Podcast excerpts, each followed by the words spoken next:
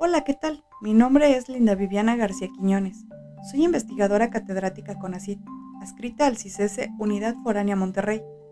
Y hoy les voy a hablar de una tecnología que parece salida de las películas futuristas. En nuestros días lo vemos como algo muy común y normal, ya que lo ocupamos en el día a día.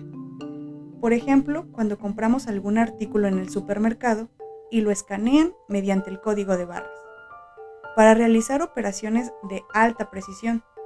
A los cirujanos les permite cauterizar, destruir y cortar tejido humano. Otra aplicación tecnológica es cuando los ingenieros la utilizan para soldar, marcar y cortar piezas metálicas o producir artículos muy complejos mediante la manufactura aditiva.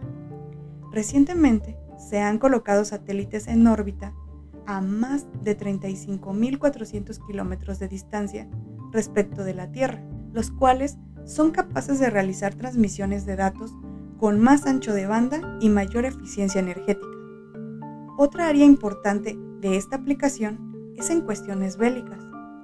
Pero, ¿cuál es esa tecnología? Te estarás preguntando. Ni más ni menos que el láser, el cual es un acrónimo en inglés de luz amplificada por emisión de radiación. Y la siguiente pregunta sería, ¿y cómo funciona?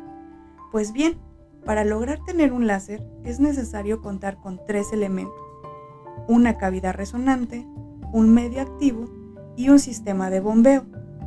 El sistema de bombeo excita a los átomos del medio activo a niveles de energía más altos cuando estos átomos excitados reciben un fotón, emiten otro fotón con la misma longitud de onda y la misma dirección que el fotón que recibieron. Los fotones emitidos inciden en otros átomos que a su vez liberan más fotones. El medio activo está colocado entre dos espejos, donde rebotan y se amplifican las ondas de luz, también llamada luz coherente, que finalmente, al pasar por un orificio pequeño en uno de los espejos, se emite el rayo láser. Pero en términos más sencillos, es como si estuvieras jugando billar. Cuando tú golpeas una bola, esta impacta a otra.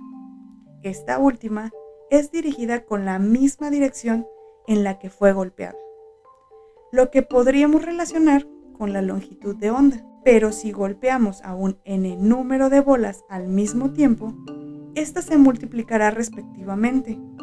Y finalmente, todas se dirigirán hacia las buchacas, que para nosotros son los espejos. Ahora que sabemos cómo funciona, la tercera pregunta sería, ¿qué características tiene? En este sentido, los láseres pueden emitirse en forma continua y por pulsos de muy corta duración en diversas longitudes de onda, obteniendo ultravioleta, azul, verde, rojo o infrarrojo y una alta potencia, por lo que esta tecnología tiene mucho futuro y un universo de aplicaciones que seguirán evolucionando.